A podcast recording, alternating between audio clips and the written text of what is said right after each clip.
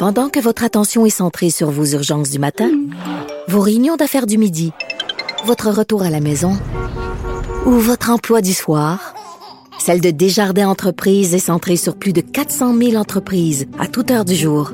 Grâce à notre connaissance des secteurs d'activité et à notre accompagnement spécialisé, nous aidons les entrepreneurs à relever chaque défi pour qu'ils puissent rester centrés sur ce qui compte, le développement de leur entreprise.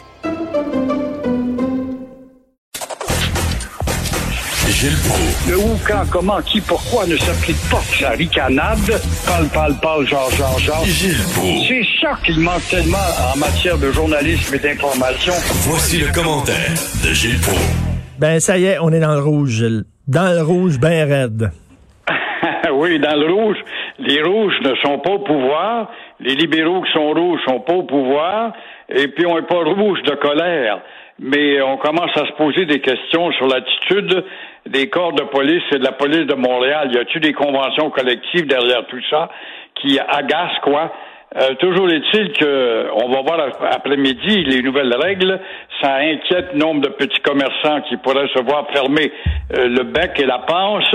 Mais quand on voit au parc Jeanne-Mance des centaines se réunir, danser, puis au diable les distants, puis encore une fois, c'est à se demander si la police, si la police collabore avec le pouvoir il y a quelque chose qui va pas, là. C'est parce qu'à un moment donné, y a-tu des règles ou y a pas des règles? S'il y a des règles qu'il faut respecter, tu respectes pas, tu as une amende. Tu peux pas là donner une amende, mais pas là, là donner. Ça, là, on annonce le 11 octobre, Gilles, je pense, une autre manifestation anti-masque. Ce qu'il faut qu'il fasse, le François Legault, aujourd'hui, il faut déjà qu'il cale illégal cette manifestation-là. Elle est illégale. On l'a fait à l'époque des carrés rouges. Ça, on disait cette manifestation-là était illégale mais qu'on le fasse la même affaire. Tu peux pas d'un côté dire il faut que les gens fassent attention, puis de l'autre, ben oui, allez au tam-tam, ben oui, allez manifester dans la rue. Ben oui, faites des parties. Tu peux, pas, tu peux pas dire il va y avoir des amendes, puis on va agir, puis on n'agit pas. Ben non. Et à ce moment-là, quand tu donnes ta conférence, le message devrait se rendre au pupitre de tous les chefs de police. Où sont les chefs de police qui doivent donner des ordres? Alors, ça se peut pas. On n'a pas la police qu'on mérite, mais méritons-nous aussi le laxisme, euh, justement institutionnalisé comme c'est le cas. Alors, on verra cet après-midi euh, avec l'autre étape. En attendant, ça me fait penser justement à ton papier ce matin. Tu parlais de cet acteur, Nicolas Bedeau, ben oui. qui, euh, lui, dit, ben, profitons-en, vivons à 200 000 à l'heure. Oui, je veux bien vivre à 200 000 à l'heure, bécoter les filles, t'envoyer donc, puis t'amuser, puis suer, puis te coller, mais euh, 200 000 à l'heure sur un kilomètre de distance, je pense qu'il vaut mieux adopter le 50 km à l'heure sur 150 km de distance. Ben oui, si c'est pas, si c'est pour finir d'un mur, écraser la face dans le windshield, je pense qu'on est mieux d'y aller mollo. Exactement. Alors, on verra cet après-midi à une autre étape. Encore une fois, qui va nous faire jaser probablement demain Mais matin. Il est pogné, le François Legault, parce qu'il veut pas nous reconfiner. Là. Il veut pas parce qu'il sait qu'on va déprimer ben raide. Fait que là, il essaie d'être ménager la chèvre et le chou. Là. Je sais pas ce qu'il va dire. Il- il- ça m'étonnerait qu'il dise on ferme les restaurants. C'est un libéral. C'est un libéral, mi-chair, mi-poisson, comme tous les gouvernements libéraux qu'on a connus quand il, il a suffi de prendre des décisions parfois draconiennes. C'est un mot qu'on n'a pas le droit d'avoir. Gilles, un peu plus tard euh, dans l'émission, je vais avoir euh, euh, Monsieur euh, André Pilon. Il est plaisancier à la Marina de la Chine depuis 33 ans. Puis vous savez que là, ils vont fermer la Marina. Ils viennent d'annoncer ça. Là. La mairesse de l'arrondissement de la Chine ferme la Marina. Ça, c'est une autre affaire là, à la comme à la ricaneuse. là. C'est-à-dire, ils se foutent totalement des gens qui sont là depuis 33 ans. Ils ont des bateaux. On ferme ça. On fait un parc. Merci, bonjour. Encore là, encore l'administration plante là, qui, est- qui, qui arrive Oui, euh, en, imposant. Les écolos, ça va plaire. Ça coûte moins cher, évidemment, mais ça rapportait des taxes. Moi, j'étais là, membre 50 ans. C'est une, je dois le dire, mon cher Richard, c'est une des plus belles marinas du Québec, celle de la Chine, avec toutes ces installations, puis ce lieu, ce refuge de toute beauté près des rapides de la Chine. magnifique. C'est magnifique. C'est pas possible, Ben, c'est un attrait touristique. Ben, d'où notre question, pourquoi. comment on va se débarrasser de la ricaneuse? L'homme de la situation est-elle encore l'homme de la situation, la ricaneuse? À Montréal, on se demande comment est-ce qu'on va se débarrasser de la ricaneuse.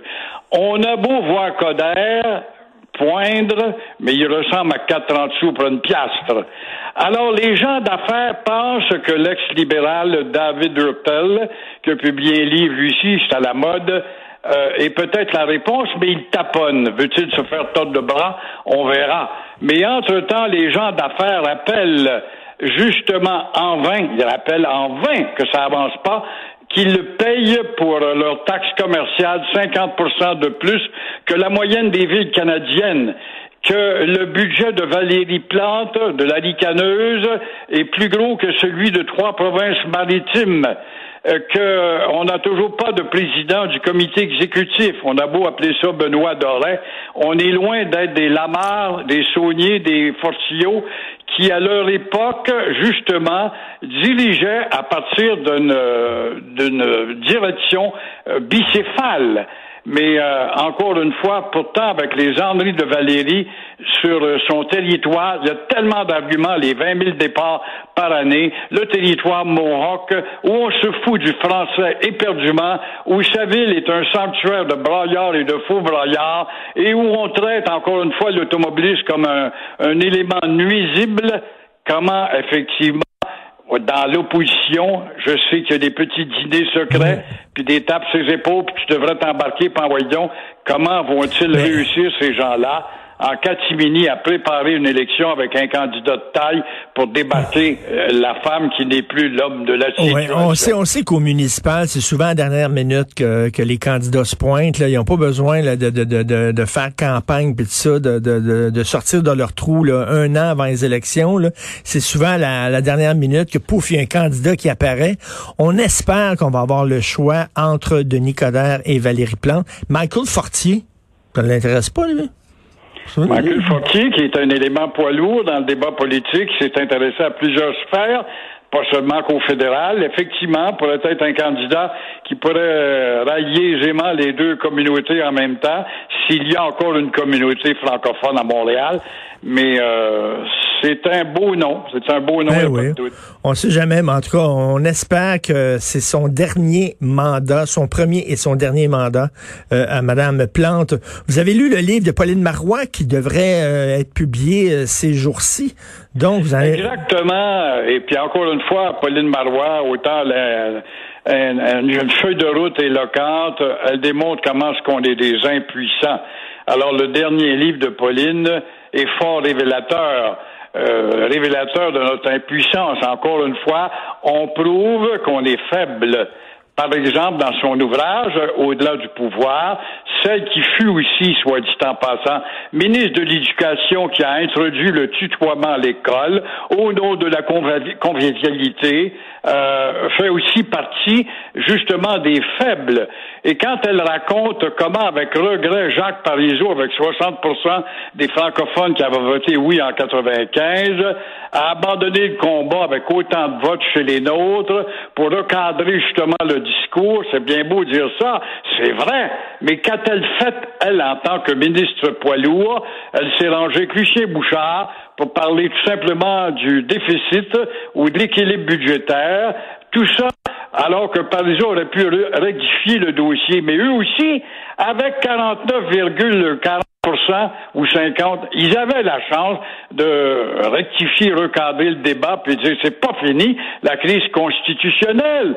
Alors, qu'a-t-elle fait à la veille aussi des élections avec sa charte des valeurs qu'elle aurait dû nommer charte de la laïcité, alors que François Legault, qui était dans l'opposition puis avait faim pour le pouvoir, avait dit je t'appuie à 80% avec ta charte. Ben oui. À ce moment-là, elle serait restée au pouvoir. Les péquistes seraient encore... Ça, Gilles, vous avez tellement raison. Ça, c'est une erreur majeure parce que les autres voulaient rien savoir. Ils voulaient pas tendre la main à la CAQ. Ils voulaient avoir raison tout seul, le PQ. Ils sont arrivés avec la charte. La CAQ était prêt.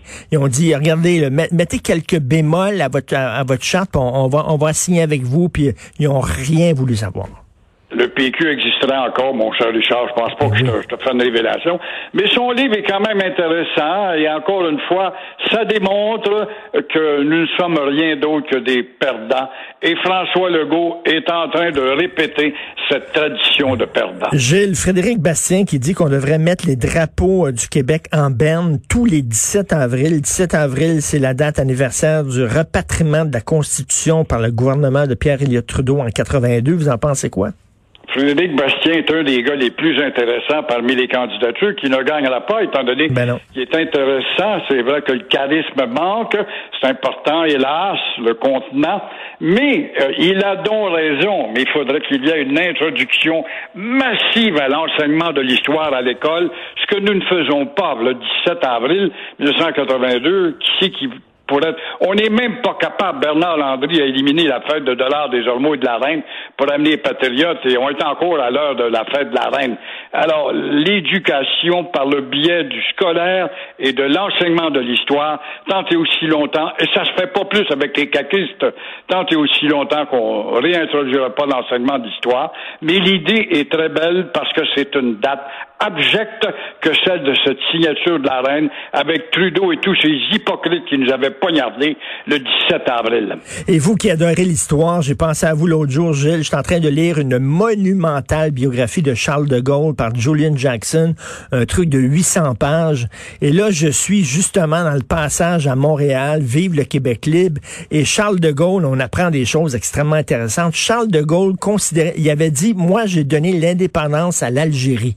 On est en guerre avec l'Algérie, je leur ai donné l'indépendance. Ben, le Canada devrait faire la même chose avec le Québec parce que lui considérait le Québec comme étant un pays qui vivait dans un état colonial.